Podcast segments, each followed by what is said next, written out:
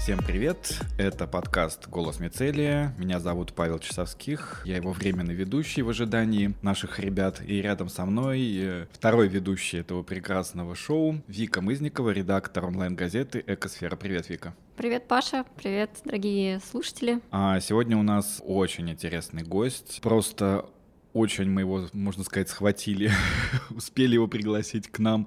Он для нас э, нашел время, приехал к нам, учитывая его сумасшедший график. Э, это Никита Зимов, директор плейстоценового парка. Здравствуйте, Никита. Спасибо, что приехали к нам. Да, спасибо за приглашение. Добрый день.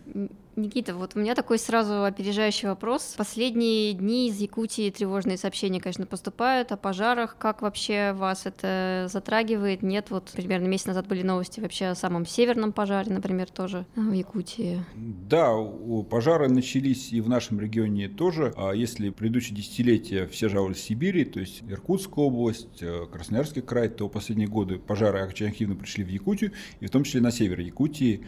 А в этом году непосредственно рядом с парков пожаров почти не было. Было, наверное, там парочка очагов, порядка, наверное, в 100 километрах от парка. А в прошлом году очень активно были лесные пожары, и мы жили в дыму, буквально месяца полтора, наверное. Угу. И, в общем, так это было непривычно достаточно для крайнего севера, то есть э, такие активные лесные пожары. Много лет, то есть с моего детства такого, наверное, не было. Ну, я вообще о вас узнал, посмотрев документальный фильм который о вечной мерзлоте про вас и про вашего отца, о том, как он, в принципе, начал бить тревогу еще в 90-е годы, о том, что вечная мерзлота растает однажды, если мы ничего не изменим. И, соответственно, там же и рассказывали о плейстоценовом парке. Можете коротко для наших слушателей, кто не в курсе, рассказать, что это такое вообще? Да, ну, раз вы начали про мерзлоту, то поддержу.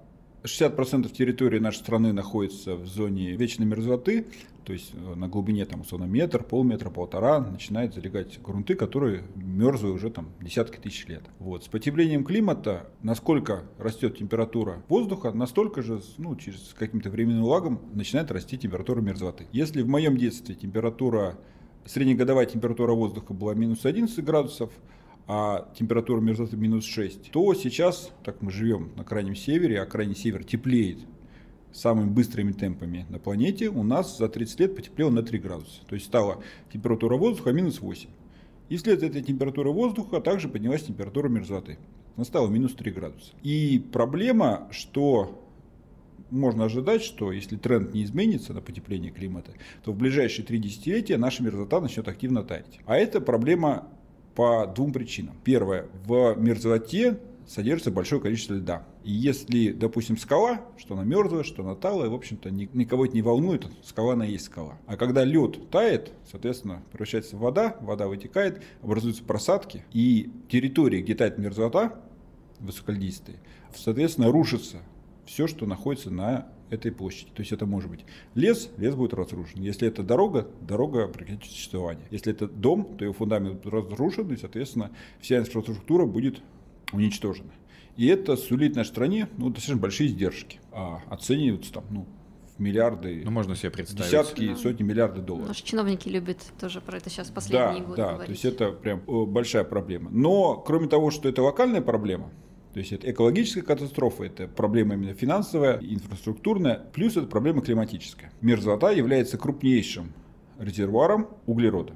То есть органический углерод, останки трав, почвы, гумус, все это мерзлое было десятки тысяч лет. Сейчас, если это растает, то микробы просыпаются и начинают эту органику поедать. Продуктом их жизнедеятельности являются такие парниковые газы, как СО2 и метан, в зависимости от условий. И это, если мерзлота начнет активно таять в нашей стране, то это очень сильно добавит к эмиссии парниковых газов в атмосферу глобальной. И еще значительно ускорит рост ну, температур. Климатического кризиса, да, соответственно, усилит, ускорит. Это то, о чем мы любим тоже говорить, о петлях обратной связи, когда там потепление ускоряет таяние мерзлоты, а таяние мерзлоты, в свою очередь, еще прибавляет к потеплению. Да, это ну, очень, очень правильный термин. Ну, а в итоге о плейстоценовом парке расскажите. Да, плейстоценовый парк – это проект по воссозданию высокопродуктивных пастбищных экосистем в Арктике.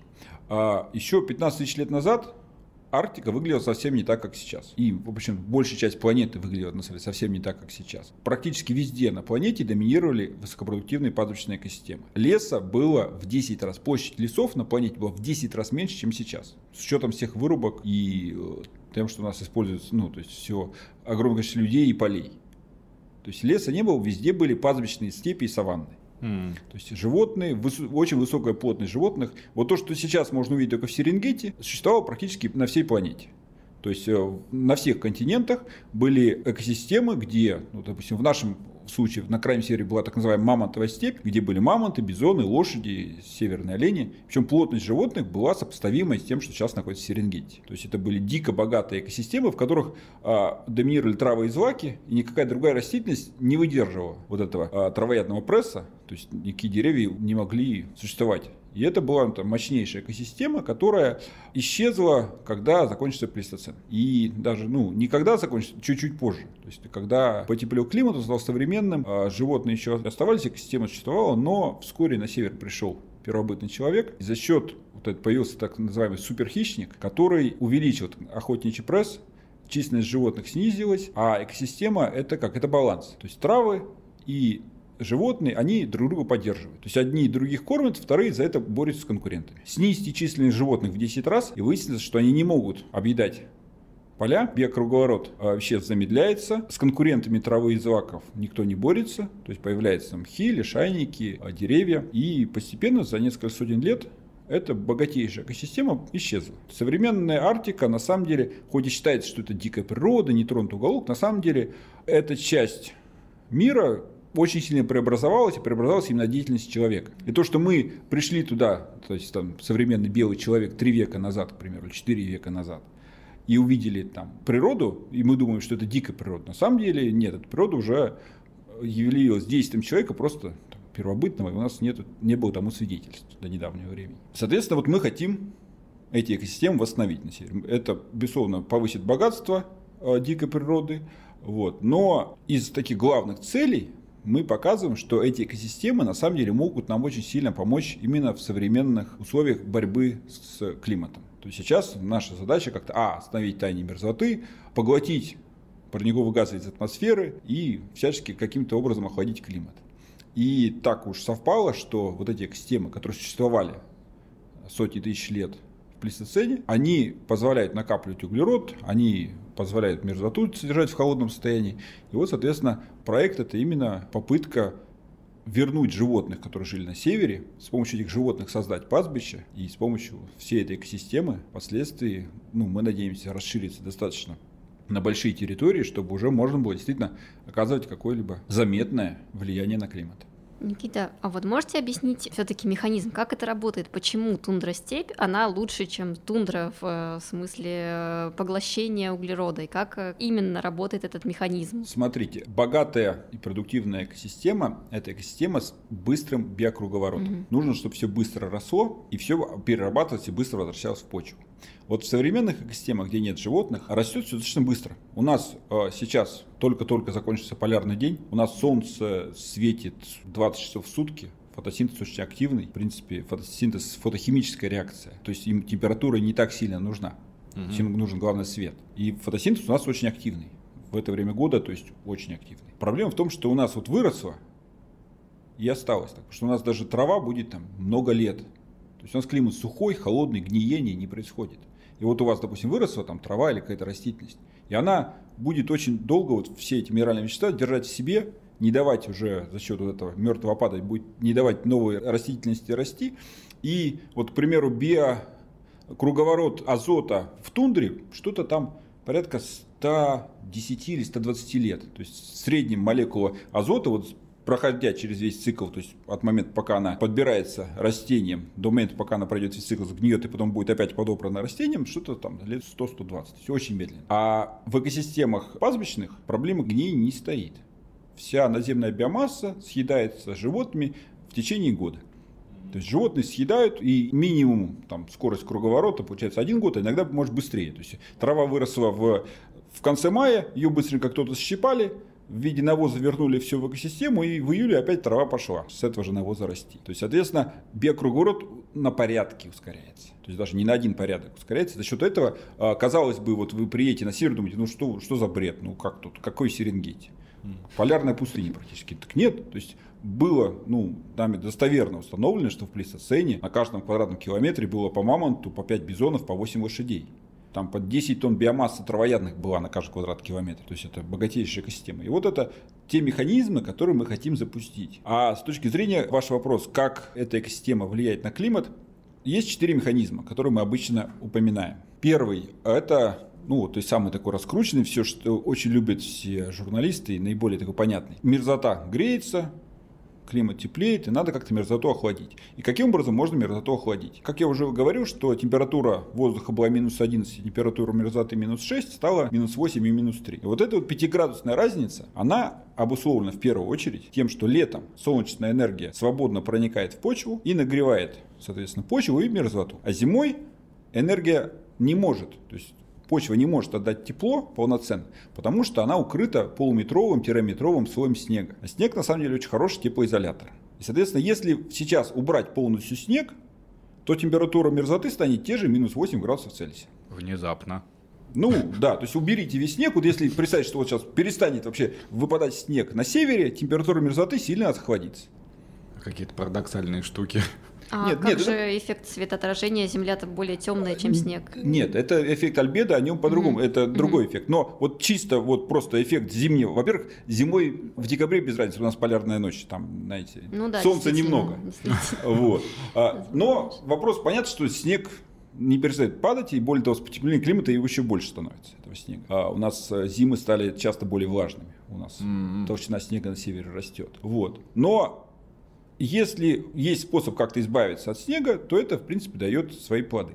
И каким образом можно сделать? Конечно, можно там, не знаю, пригнать тысячи и тысячи бульдозеров, которые будут все загребать в кучи, но я думаю, эффект, конечно, будет скорее обратный для климата от всех этих воздействий. Но есть, в принципе, такой очень дружелюбный, как эко-френдли способ. А, если у вас под снегом есть что-то вкусное, ну, не для, не для нас с вами, но хотя бы, допустим, для лошадей, для северных оленей, ага. если там есть там, много корма под снегом, то животные приходят и начинают рыть этот снег и докапываться до еды. До еды. Угу. Таким образом, у вас вместо полметра рыхлого снега, который хороший теплоизолятор, остается 5-10 сантиметров очень плотно утрамбованного снега, который теряет почти все свои теплоизоляционные свойства. И вы таким образом, во-первых, и альбеды вы сохраните, у вас все равно будет утопленный снег тоже белый. Но при этом э, у вас температура мерзлоты может понизиться на 2-3 градуса. Понятно, что все 5 градусов вы не уберете, но 2-3 градуса реалистично, в принципе, сделать. А 2-3 градуса это на самом деле ну, повысить шанс мерзлоты сохраниться при потеплении климата. То есть понятно, что есть разные прогнозы, которые говорят, что климат потеплеет на 8 градусов, то есть самый худший сценарий, что к 2100 году у нас климат на севере потеплеет на 8 градусов. Если этот сценарий сбудется, то уже, конечно, ничего не поможет. Но в пределах всех более-менее адекватных, ну не адекватных, а более оптимистичных сценариев по потеплению климата, если мы все-таки с Парижским соглашением там как-то наладим, если мы действительно все эти страны уйдут на углеродную нейтральность к 2050 году, то тогда 2-3 градуса охлаждения мерзоты, в принципе, спасет большую часть мерзоты. Это первый эффект. А второй эффект, собственно, эффект альбедо, mm-hmm. о котором вы уже начали говорить. Современная растительность, то есть тундра, на самом деле, это очень, вот где вот классическая тундра, где ничего не растет, это очень и очень узенькая полоса вдоль побережья Ледовитого океана. То есть по площади, на самом деле, тундры классических страниц занимает очень немного. И большая часть это вот леса тундры. Леса mm-hmm. тундры, а, там дальше тайга, мерзоты, территория мерзоты, это вот такая растительность. А, соответственно, леса и кустарники, они, на самом деле, темнее, чем травы травы из Вакинса или вот луга, они просто светлее. Даже вот летом вот смотрите, вот деревья они темно-зеленые, а луга светло-зеленые. И летом на густом травостое, то есть у них значительно большая часть солнечной энергии просто напрямую отражается обратно в космос. То есть она не преобразуется в тепло, то есть не нагревается поверхность светлая. Вот. А допустим, зимой, конечно, эффект в декабре, январе бессмысленно, потому что у нас солнца нет. Но, например, в апреле, в мае у нас еще весна, все еще покрыто снегом, но солнце жарит уже так, что без солнечных очков ходить нельзя. День в Плесеновом парке в апреле-в мае без солнечных очков, и вы потом будете с красными глазами неделю ходить. И, соответственно, солнце сильно греет, много энергии, и при этом травы укрыты снегом, и все белое. А деревья, лиственница наша, она черная, практически оттенки серого, серого и черного. И они очень сильно нагреваются на солнце. И у нас, вот мы делали измерения, сравнивали лес с нашими пастбищами, где-то в течение там, 6 недель у нас порядка 100-150 ватт дополнительно отражается с с пастбища в сравнении с лесом. То есть а это, ну вот, грубо говоря, ну, это как в каждую комнату, представьте, вот в каждую небольшую комнату поставить по масляному радиатору 2 киловатт. Вот на каждый, вот представьте, что в тундре или там в степях поставить или выключите по такому радиатору. Соответственно, просто локально охлаждает просто ну, климат в этом месте. То есть, допустим, с таянием льдов в Арктике обратная история. То есть льды тают, это проблема. И если льды были белые, то вода она более темная. И, соответственно, как раз вот тоже эффект самоусиления. То есть чем больше льда арктического растает, тем его будет больше таять, потому что вода нагревается сильнее. Вот. Третий эффект. Современная растительность в Арктике очень медленно растет, влаги ей много не надо, и корневую систему э, ни мхи, ни лишайники в принципе не имеют. Э, лиственница деревья, единственный вид деревьев, который у нас растет, она вся у поверхности. И то есть у всей растительности, которая есть современная, все корни находятся только у поверхности. Там образуется такой вот органический слой, там 10, порядка 10 сантиметров. В случае пожаров он так хорошо горит вместе с лесом. И общее содержание углерода в этой почве порядка 10 килограмм, ну 10-15 килограмм на квадратный метр углерода. В сравнении в стволах деревьев, которые над этим всем, всего 2 килограмма. То есть вот у нас все говорят, надо сажать деревья, деревья там легкие.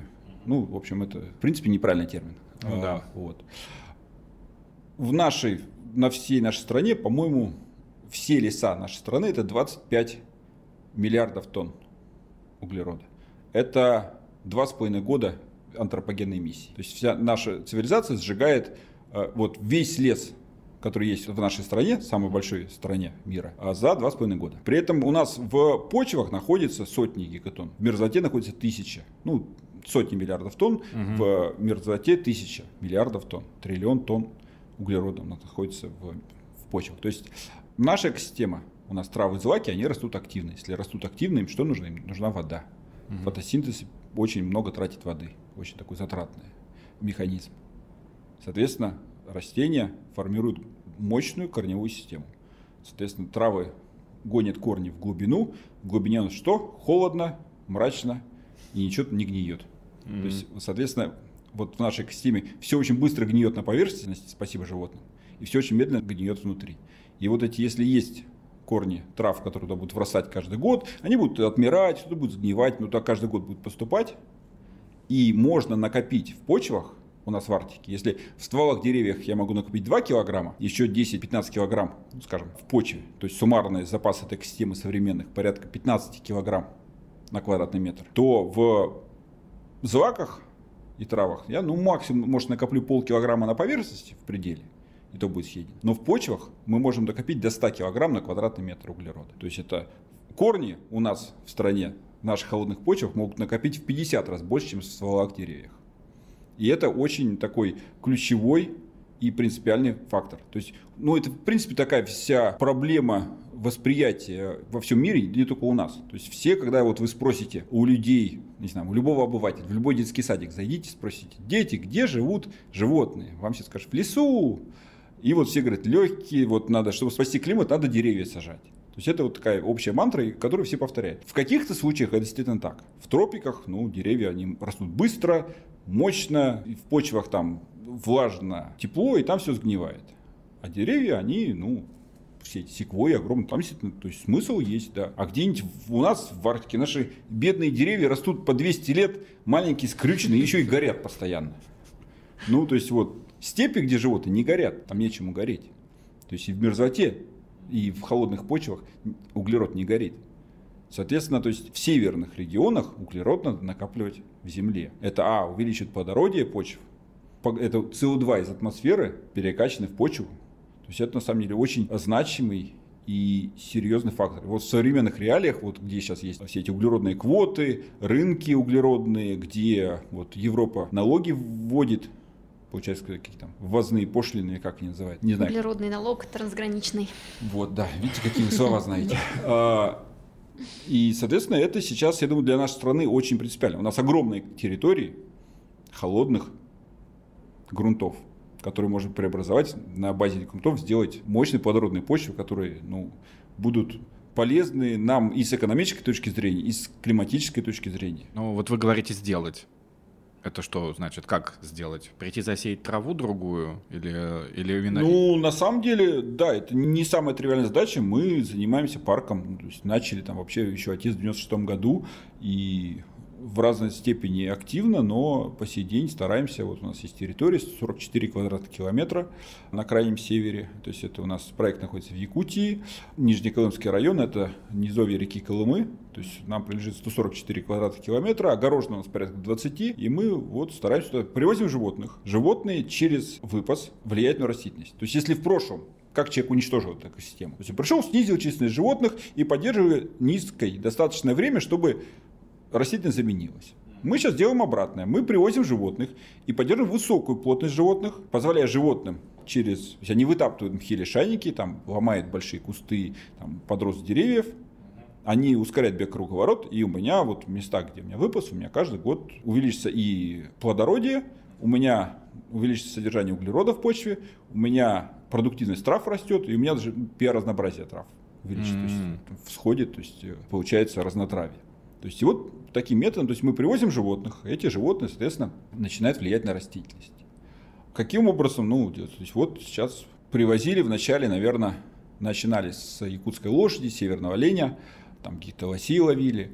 Вот. Потом начали, как-то раскрутились, начали возить животных уже с другой части страны, потому что на севере больше животных-то и нет. То есть плотность э, животных низкая, и, соответственно, вот мы там каких-то яков возили с э, Байкала, каких-то там коров привозили. Вот. Сейчас Два года назад привозили партию бизонов, которые с Дании, которые себя очень хорошо показали. И вот сегодня, собственно, почему я здесь оказался, сегодня, там, два часа назад еще 12 голов в Дании на ферме было погружено на грузовик, и они сейчас едут, э, да, они должны сейчас ехать Германия, Польша, Белоруссия. В Смоленске мы едем, в Смоленск их там встречаем, и оттуда мы перегружаем на наш автомобиль, автомобили, фуры едем в Архангельск. В Архангельске они в контейнере будут грузиться на пароход и Севмур путем поедут там в парк. Вот, то есть такая экспедиция. Мы этот маршрут еще ни разу не прорабатывали, он сильно дешевле, чем автомобильный транспорт. Ну, вот, да. Поэтому здесь на самом деле нам глобальное потепление даже на руку. Э, льды арктические тают, и Севмур путь у нас открывается, и я пытаюсь на этом, так сказать, получить себе выгоды. Но вот э, все-таки как животные, да, казалось бы, которым, наверное, в тундре должно быть не очень уютно, по крайней мере, сперва, то есть лошади, зубры, вот. У вас вроде львы там тоже как, есть как, или как, нет? Как они там? Львы. Нет, львов Нет. пока нету. В перспективе нам, безусловно, для устойчивой экосистемы нужны хищники. Без хищников мы устойчивую экосистему не построим. И в перспективе, наверное, мы львов хотим завести. Именно, причем львов. Ну, тигры, львы еще обсуждается, но все палеонтологи называют его там пещерный лев, пещерный лев, вымерший пещерный лев. А я, пару лет назад где-то был, читал лекции в каком-то университете в Калифорнии и общался с крупным палеонтологом, специалистом, один из крупнейших в мире. Э, и она, собственно, сказала, что по останкам этого пещерного льва, который был найден на севере Якутии, восстановили его геном и выяснили, что этот геном на там, 100% совпадает с геномом африканского льва.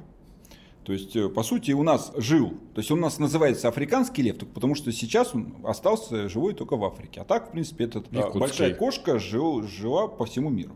А, Извините, я перебил Вик. Да, ты... я, я начала задавать вопрос про животных крупных травоядных, то есть как они вообще себя там чувствуют, они как вот э, они приезжают туда, там те же самые зубры или овцы, быки, как они понимают, что им есть вообще там, то есть. Ну нет, э... ну что есть, они все быстро понимают, то есть они ходят, пробуют, нюхают и выбирают, что им больше нравится. Понятно, что, смотрите, допустим, с теми же овцебыками с ними проще. Овцебыки это северный вид, их вообще, если мы их возим, мы их возим с гораздо более суровых мест, чем чем наш постоянный парк. Угу. Вот, На поэтому... курорт в общем, они приезжают приезжают. Да, то есть для них это они прям в джунгли попадают. То есть так они часто кормятся в тундре, а тут им просто вот э, ресторан. А, но овцебыки вид очень хороший, но они их очень сложно поймать, э, получить разрешение, их очень дорого и опасно либо дорого, либо очень опасно ловить. То есть это прям большая проблема, которую мы до сих пор пытаемся решить. То есть мне проще привести бизона в здание, чем овцебыков с соседнего района, за там, не знаю, тысячу километров. В целом Безусловно, животных надо, то есть есть виды, которые более-менее себя чувствуют сразу адекватно, но конечно, большая часть видов приходится адаптировать. Потому что, как я говорил, в плейстоцене у нас жили мамонты, бизоны, лошади, северный олень, шерстистый носорог. Это были вот главные, самые крупные пять э, травоядных видов. Из этих пяти видов истреблены были все, кроме северного оленя. То есть у нас в нашем районе остался только северный олень. И того сейчас дикого нету, остались только домашние, которые тоже это уже совсем не тот генофонд, который на самом деле нам нужен. Бизонов в нашем районе нет, но есть в других местах. Лошади, их не было, их были истреблены, но есть сейчас порода якутская лошадь. Это, собственно, обычная лошадь, которая там монгольская, которая вслед за расселением якутов на север шла вместе с ними. Это как полудикое животное, которое якуты использовали как мясное, и они шли вместе. Я на самом деле не знаю, кто адаптировался это. Либо якуты шли на север и гнали с собой лошадей, или они следовали за лошадью, то есть они лошади постепенно вместе с ними проникали на север, все адаптировались все к больше, более и более сложным условиям, и вот от парка, наверное, где-то тысячи километров, даже чуть меньше, наверное, 700, на юго-запад находится большой там конезавод, там их тысяча голов, вот это якутская лошади. Вид, который выдержит любые морозы, они у нас живут круглый год на улице, и ни разу никто себе ничего не отморозил. Есть проблема, им нужны хорошие травы. Они ни кустарники, никакую другую растительность больше не едят, только траву. А с теми же зубрами или другими животными, то тут надо, конечно, уже подстраиваться, потому что к холоду на самом деле привыкают все. Не сразу, но адаптируется достаточно хорошо. То есть первый год у него шерсть короткая, ему может быть холодно, его надо как-то поддерживать, какой-то ему там хатон строить, где он может от морозов от лютых прятаться. Но в массе свои животные, которые потенциально то есть, ну, не совсем, мы не возим совсем южные виды, но те, кто потенциально могут жить, они, в принципе, а, адаптация даже вот одного животного за год очень быстро. То есть, вот мы как привозили яков, выпустили в Иркутске их купили, под Иркутском, привезли на север в начале июня, они вылезли просто лысые. У них вот чуть-чуть шерсти на брюхе, а так вот, вот как поросята. Вот, вот, вот один, один, блин, кого я привез, ё-моё.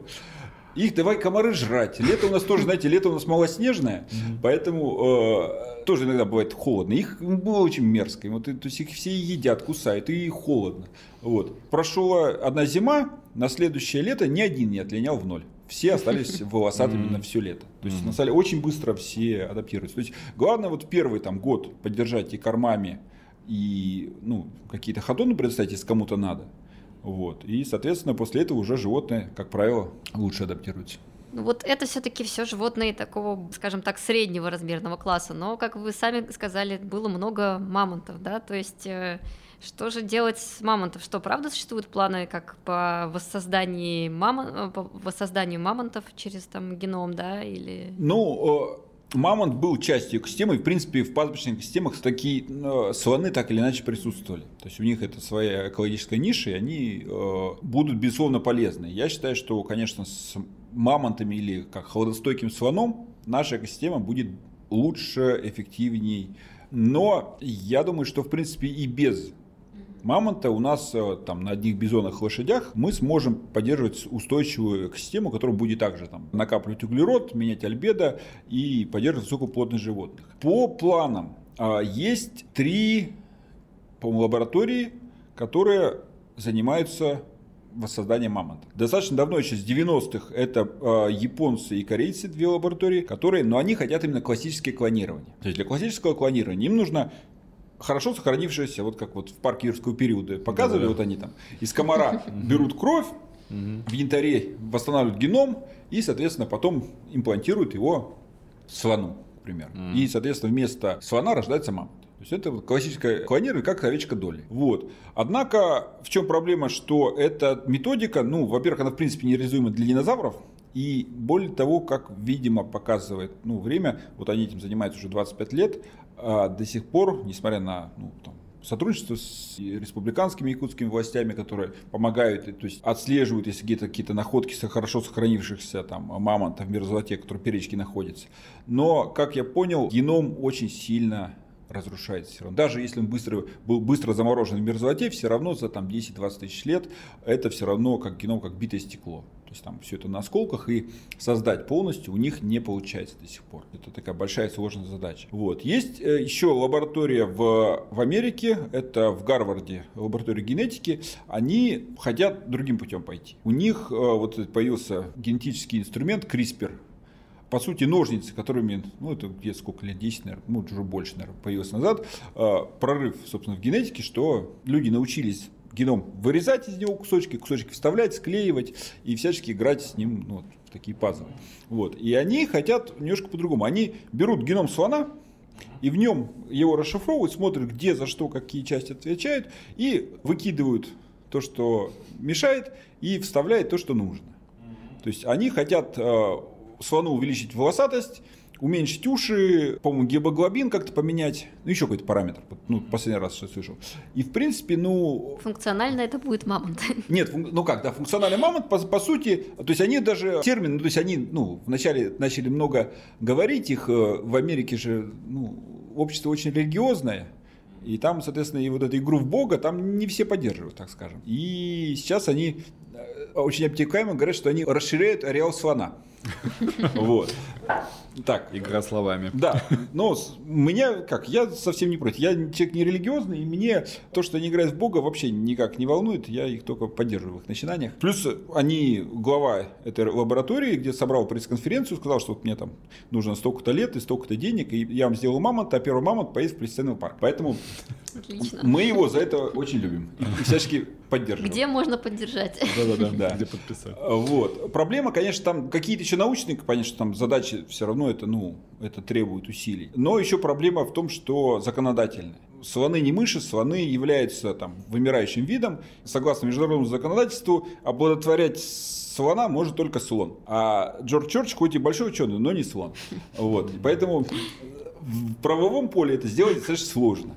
И там задача стоит полностью как сделать как, как по-русски-то. А по-английски? Вум. Ну, утроба. Иск... Да, да, да, да. Искусственную утробу, в которой мамонт будет вынашиваться, все искусственно, полностью, что не надо никого, никакую слониху мучить экспериментами. Вот. Проблема в том, что вот как раз с э, искусственной утробой пока еще успехи у нашей мировой науки пока относительные. Как минимум года два назад, по лучше было это типа две трети э, периода беременности у мыши было создано. Но ну, я думаю, что все равно еще такой большой шаг наука должна сделать, чтобы пройти от двух третей для мыши до 100% у слона. Да, это не слабо, вот. конечно. Поэтому, ну, посмотрим. То есть, если рано или поздно у них что-то получится, это будет, конечно, наверное, хорошо. И как я где-то шутил, что мамонт – это первый кандидат на вид, который человечество истребит дважды. Оптимистично. Да, как-то, да, мрачно. А мы тем временем продолжаем наш разговор с Никитой Зимовым, директором плейстоценного парка в Якутии. Это подкаст «Голос Мицелия» для тех, кто забыл. А, Никит, такой вопрос. Наверняка много кто знает о вашем парке, и, то есть вашем заповеднике, или, да, парк-заповедник. Ну, в общем, есть ли подобное еще? Кто-то еще делает что-нибудь такое же? Ну, вот прям такое же там на крайнем севере нет. То есть это такая вещь, понимаете, это очень сложный проект, и таких альтруистов не так много. А, есть люди, кто ну, начинает интересоваться и, в принципе, задумывается сейчас. Ну, там даже какой-то вот тоже промышленности, бизнес какие-то, которые занимаются там, шахтой, добычей на крайнем севере. То есть, узнав наш проект, сейчас думают, ну, может нам такой же создать и, в принципе, как-то компенсировать, так сказать, негативные влияния вот э, той деятельности, которой они занимаются на экологию. Вот. За границей на севере таких проектов нет, но и очень тяжело. Во-первых, это очень дорого, во-вторых, очень, конечно, все законодательно регулируется очень, очень жестко. То есть у нас в стране все-таки, ну, хоть мы и жалуемся на нашу бюрократию, она у нас просто у нас наименее бюрократизированная вообще. И понимающие человечные чиновники и бюрократия наша ну, настолько Суровость приятнее. законов компенсируется, как известно, необязательностью их Ну и в том числе, да. Особенно, когда вы находитесь на крайнем севере. Mm. У черта на рогах. Это так тоже mm. помогает. А тогда, извини, извини, сейчас, а тогда вопрос такой следующий, исходящий из этого. Вы э, ищете кого-нибудь? Нужны ли вам какие-то сотрудники? Э, кто вам нужен? Какие помощники? Ну, с кадрами, на самом вообще беда. То есть вот тут, э, вот я сейчас там забор строю, у меня там народ разбегается, тут то запьют, то на работу не выйдут. А, это прям огромная проблема. На самом деле, да, нам нужны, конечно, кадры, кто хотя бы, понимаете, будет мотивирован. То есть кому эта идея нравится и кто готовы ну, в этом подходить с душой. Так что все желающие, пожалуйста, да, пишите, записывайте. Пишите. То есть нам, нам нужен, так сказать, именно в парк, то есть именно там для работы с животными, для каких-то а, технических а, там, строительства забора, там какие-то исследования, поддержания инфраструктуры нам люди нужны. Я вот о чем задумывалась. Вот, Никита, вы рассказываете, насколько действительно важным и полезным для фактически всей планеты сможет э, стать преобразование экосистемы, да, тундровой или лесотундры в вот, тундр-степь. Но при этом э, все-таки вот территория парка Плестоценова, она ограниченная. Но как бы, зная, насколько быстро тает мерзлота, наверное, есть смысл как-то это все расширять. Возможно ли это вообще, даже я не знаю, не, не только физически, да, возможно, возможно ли, а в смысле законодательства того же, да, то есть я, я вот э, себе с трудом ну, представляю. Ну, понимаете, идея очень революционная. То есть у нас в принципе, сейчас в, и в нашем государстве, и во всех остальных государствах преобладает природоохранный подход. А, то есть нам, у нас как постулат, природу надо охранять, вот оставьте вот все как есть, никуда не вмешивайтесь. И даже вот где-то есть там заповедник, и там вот там запретили охоту, и там начала плодиться какая-то живность. Эта живность, естественно, начинает тут же что делать? Она начинает им этот лес до лампочки. Они начинают тут же все это выкашивать, выедать и создавать себе пастбище. Тут приходят там, местные там, проверяющие экологи, хватают за голову, ах, эти сволочи, животные выедают, уничтожают природу, надо их срочно всех отстрелить. И регулировать численность, как это называется, чтобы опять их оставить там вот в ничтожно низких плотностях. И тут мы со своим идеей все запахать и закозлить, и говорим, что, ну, вообще, товарищи, вы пытаетесь сохранять дикую природу, не очень понимая, что дикой природы нет. Прежде мы согласны охранять дикую природу, но прежде чем начать охранять, нужно ее вначале создать. И вот с этим подходом, понимаете, вот еще лет, ну, не знаю, там, 10 лет назад меня э, как-то, ну, похихикали, 20 лет назад закидали яйцами, а лет 50 назад расстреляли. Mm. Вот. Поэтому мы, я думаю, сейчас с этой идеей постепенно, ну, набираем определенный какой-то, ну, багаж в виде именно вот сторонников. То есть мы создаем этот проект, мы возим животных, мы как-то стараемся вот именно показать, что все, система, ну, идея работает. Там у нас идет в парке трансформация, что у нас вот тут травы, вот тут животные ходят. Вот. Публикуем какие-то статьи, даем интервью. То есть и постепенно, постепенно, на самом деле, интерес к проекту растет. И причем растет, ну, геометрический прогресс, если не экспоненциально. То есть у нас э, много там, журналистов приезжает. Последние 2-3 года у нас э, большой интерес со стороны именно России, в том числе со стороны там, и руководства, то есть у нас там уже и на уровне там, депутатов Госдумы были, и бизнес начинает. То есть я завтра иду там встречаться с представителем одной крупной госкорпорации, вот сегодня встречался с другой. И, то есть, в принципе, то есть интерес есть. Понятно, это все, ну, сложно, это не делать за один день, то есть нет там прямого, что вот там, не знаю, позвонил Путин и тут же все заколосилось, или, ну, условный, да. Но опять же, так, вы и занимаетесь этим уже больше двух десятков лет. Ну, вот да, то есть, ну, я надеюсь, что мы как-то должны скоро, найти, надеюсь, пройти какую-то критическую массу набрать вот у этого проекта, чтобы он уже начал как-то, ну, прям катиться как снежный ком. Да, интересно, конечно. Но получается, что э, фактически у нас вот сейчас говорят о необходимости адаптации инфраструктуры в Арктике к новым условиям меняющегося климата. И вы, по сути, занимаетесь именно этим. То есть э, в каком-то смысле, можно так сказать или нет? Ну, э, напрямую, допустим, теми же поселками мы не занимаемся. То есть это все-таки это там э, решение, вот если вы живете где-то, допустим, ну, там населенный пункт, то вам нужно принять именно инженерное решение. И, в принципе, есть у нас целые институты, которые до сих пор, и сейчас на самом тоже восстанавливается наука по тому, как поддерживать мерзлоту в месте, где происходит развитие инфраструктуры, где стоят города, поселки, дороги, лэпы. И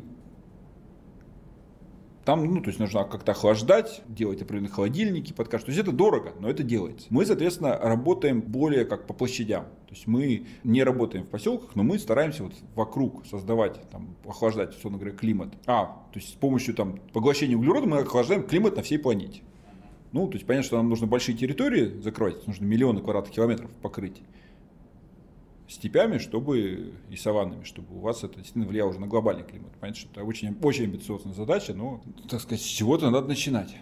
И поэтому, то есть, в принципе, не скажу, что то есть, мы поможем сохранить инфраструктуру, то есть это на самом деле должна быть другая работа. Но... Это такая надзадача нам получается, скорее. Ну, они больше. как они параллельны. Нет, это надо делать и то, и то. То есть, на самом деле, ну, ну вы можете там посчитать, то есть, если вам этот поселок нужен, если надо его спасать. То есть, если там что-то, какая-то инфраструктура обойдется очень дорого, то, ну, там, может, надо принять волевое решение, закрыть, народ вывести и сказать, ну, То есть, ну это как, это не, слава богу, вот это решать не мне. Это вот у нас есть руководство, их народ выбирает, вот они пускай и за народ и ратуют в данном случае. Вот давайте еще вернемся к этому моменту про хищников, да, то есть вы говорите, что хищник нужен, да, и может быть им может стать э, лев, но мне кажется, это прям какая-то вот такая фантастическая задача, да, то есть э, понятно, что даже если у них геном полностью совпадает, то ну, сложно, по крайней мере, в каком-то ментальном уровне представить себе современного льва э, в Арктике. То есть э, действительно вы думаете о том, чтобы завести там партию львов? В Новосибирском зоопарке живет прайд львов уже, по-моему, 50 лет. И, как минимум, согласно официальной информации, они живут круглый год на улице. Mm. В Новосибирске mm. бывает там, 40, минус 40. Минус 40 mm-hmm. и даже больше. Mm. Меньше, в смысле. Потом, соответственно, ну, понятно, что во-первых, хищников мы можем завести, когда у нас уже есть достаточно популяция адаптированных травоядных. Плюс это тоже как хищник. Вот не так, что я их привез там 20 штук и выпустил, бегите. То есть у меня сейчас огромное количество травоядных, которых хищников ни разу в жизни не видели. Если я сейчас привезу какого-нибудь тигра с Самура где-нибудь в лесу, поймаю его, привезу туда, что, кстати, тоже, в принципе, я думаю, что для них очень полезно, потому что тиграм сейчас на Амуре очень тяжело живется. Спасибо свиному гриппу. Вот. И этого, так сказать, профессионального хищника выпущу, так он там всех поест. То есть мне Шведский нужно, стол. Да, то есть мне нужно, соответственно, а, брать хищников, которые не очень умеют охотиться, и травоядных, которые не очень умеют защищаться, чтобы они как-то постепенно... А, вместе их, учились. Да, вместе учились. То есть, на самом деле, это понятно, что, скорее всего, это придется делать так или иначе в ручном режиме. Можно, конечно, подумать, что вот мы я сейчас выпустим, у меня все как правильно заработает. Плюс волки. То есть, на самом деле, хищников должно быть двое. Должны быть волки, должна быть большая кошка. А, кто-нибудь тигр или лев, ну, понимаете, парк очень сложный проект, у нас очень мир турбулентный, я у меня планов на мою жизнь дальше, чем ноябрь 2021 года, пока нет. Вот четких. То есть я примерно знаю, ну, хорошо бы как-нибудь завести кого-нибудь. Но пока до этого еще достаточно далеко, и, я так могу только, ну, чисто теоретизировать. То есть до практики, до получения, до мысли, как мне их туда привести, как это сделать законодательно, чтобы меня не посадили, и как это все организовать, ну, это еще задачи там завтрашнего дня, условно говоря. И вот именно завтра я и буду их решать, и сегодня я могу так. Подискутировать на эту тему, но не более того. Понятно. А, такой вопрос. Ваш заказник имеет статус резидента арктической зоны Российской Федерации. Это что значит и как влияет на вашу работу? В прошлом году э, наше государство, видимо, как-то в рамках поддержания развития э, Арктики и, скорее всего, Министерство развития Арктики придумали такой своего рода там, ну, как аналог территории опережающего развития, там, э, свободная таможенная зона, то есть вот как-то все эти вещи оформить э, в рамках Арктики. Соответственно, бизнесы, которые инвестируют в развитие, могут подать заявку, создать там какой-то бизнес-план и получить под этот инвестпроект определенные налоговые и прочие преференции. И мы в прошлом году еще узнали про это, думаю, надо бы что-нибудь придумать. Мы тоже хотим. Я-то думал, на самом деле, мы когда подавали, я думал, что таких, как я, будут тысячи, и мы там быстренько им подадим, напишем от руки письмо, скажем, мы такие, дайте нам вычеты. Оказалось, все несколько сложнее, то есть приезжали чиновники, ездили по всем районам арктическим и рекрутировали бизнес там как-то, ну, говорили, что вот есть, давайте подавайте заявки. Но это оказалось совершенно тяжелое бюрократическое мероприятие. Вот. У меня супруга, а, жена моя Настя, занималась, она очень такая серьезный и пробивной человек, которая сумела поднять всю эту бюрократию. Там, разработали они с якутскими чиновниками, отвечающими за бизнес-планы и прочее. И я говорю, ну, это был прошлый год, коронавирус, доходы упали. Я не очень понимал, что у нас будет в этом году. И я э, говорю, ну, думаю, ну вот на КОС мне хватит. И мы создали, придумали, что вот у нас будет инвестпроект, мы привезем КОС. Я КОС давно хотел ввести, потому что они, как все ядные, борются с сорняками. То есть мне они так, с экологической точки зрения надо. Ну, а тут мы, соответственно, подгадали под это бизнес-план, что они там шерсть, молоко, ну, в общем, такие вещи, которыми я, конечно, не очень планирую заниматься, но чисто формально это должен быть доходный бизнес, а у меня он как? Это все-таки в развитии, там, не знаю, природу, в, в пастбище, в экосистему, то есть такая непрямой доход, прямо скажем.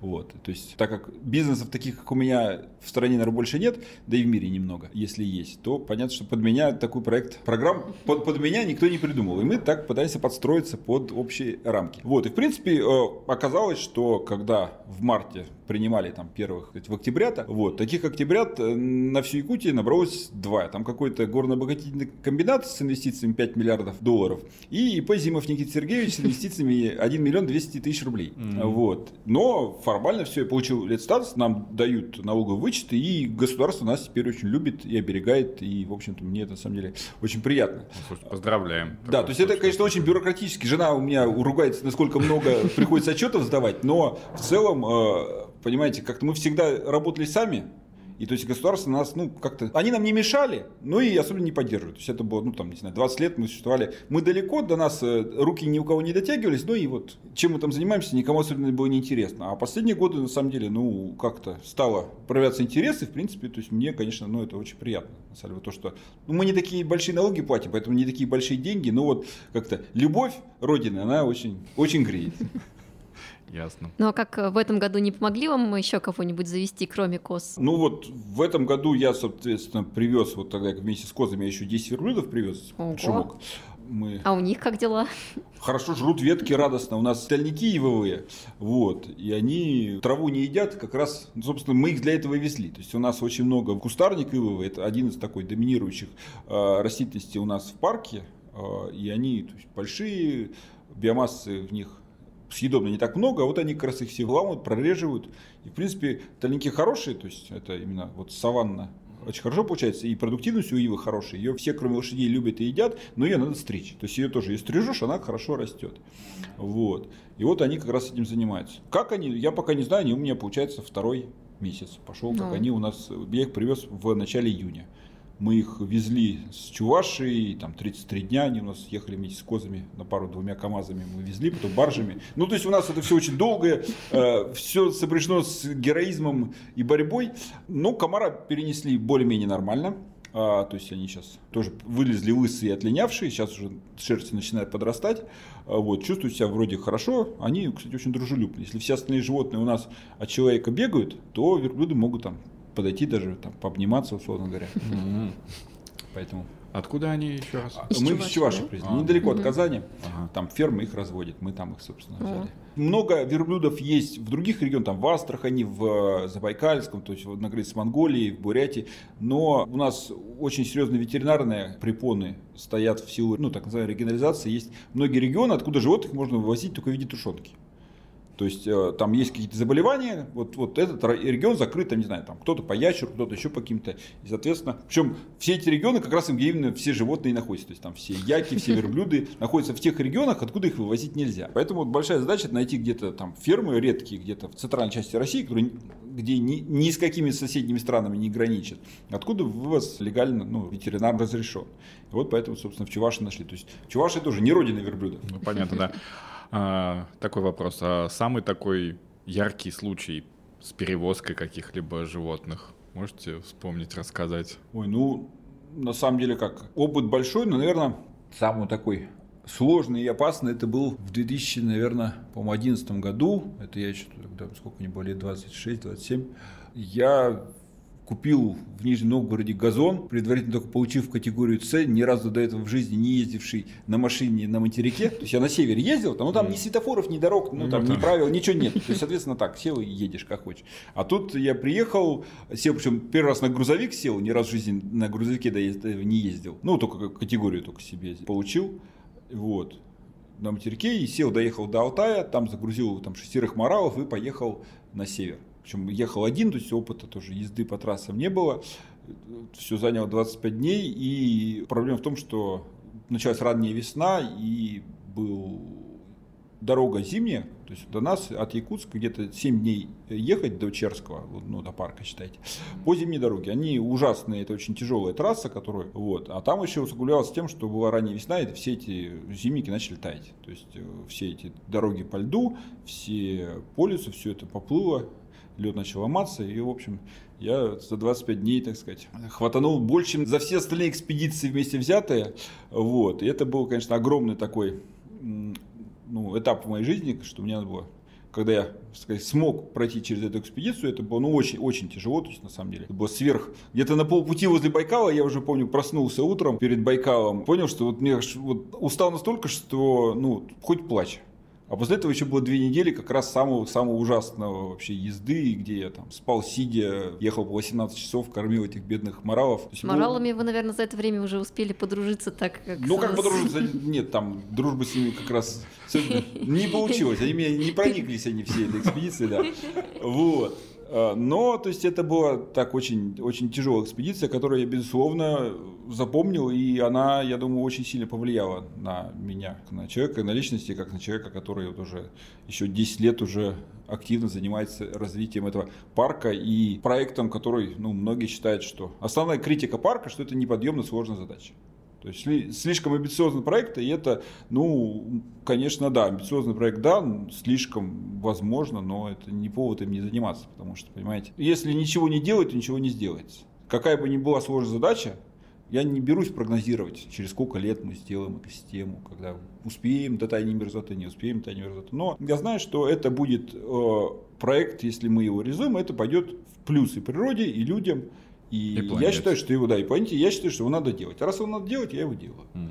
Успею, не успею, но время покажет. Так, ну у нас такой традиционный есть вопрос. Это по поводу новости из мира экологии за последнее время, которая бы вас поразила, потрясла. Неважно, положительно или отрицательно. Ну вот я два дня назад, по-моему, читал новости про затопление в Германии, где там рассказывают, что уровень воды превышен на там 5,5 метров. При этом от предыдущего рекорда уровень воды поднялся на 2 метра. Что на самом деле, на мой взгляд, ну, очень ну, то есть, понимаете, есть когда вот рекорд вот у вас в Москве, побили рекорд по температуре, там, какого-то, условно, там, 60-го года, там, на 1, на полградуса. Это, ну, между 36 градусов и 36,5 градусов, ну, разницы почти никакой я понимаю, что мерзко и мне и так, и так плохо а, было бы здесь. Вот. Но это не умопомрачительно. Ну, то есть жара в Москве, да, это неприятно, это тяжело, но это там отличается от максимальной жары, которая была до этого, не сейчас. А 2 метра, товарищи, ну 2 метра это целый этаж. Если вот вы представьте, ну вот это поражает. То есть и с неприятной точки зрения. То есть, понимаете, климат меняется, меняется. То есть, говорят, глобальное потепление. Проблема даже не то, что он везде потеплеет на 1 градус. Проблема в том, что климат расшатывается и гораздо больше вот этих отскоков.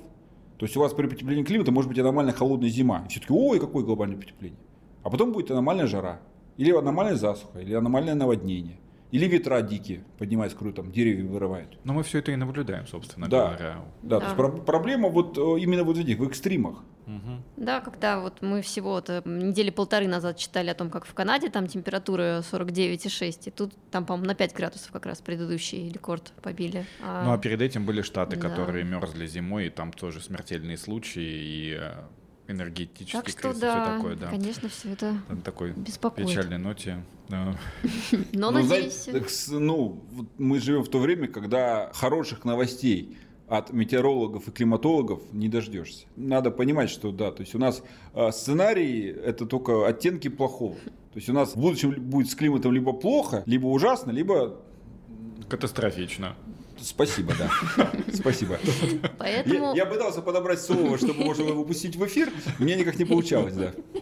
Мне кажется, это должно послужить такой мотивацией именно для смелых проектов, как у вас в Плейстоценовом парке, которые бы действительно помогли как-то с этим процессом бороться. Да, то есть э, я согласен, когда мне говорят, ну, вот мне там кто-то может ставить в укор, что вот вы там с лесами боретесь. Понимаете, все леса в моем регионе в ближайшие 30 лет исчезнут мерзота под ними растает, и они все всплывут, повалятся и всплывут в ближайшие реки, озера.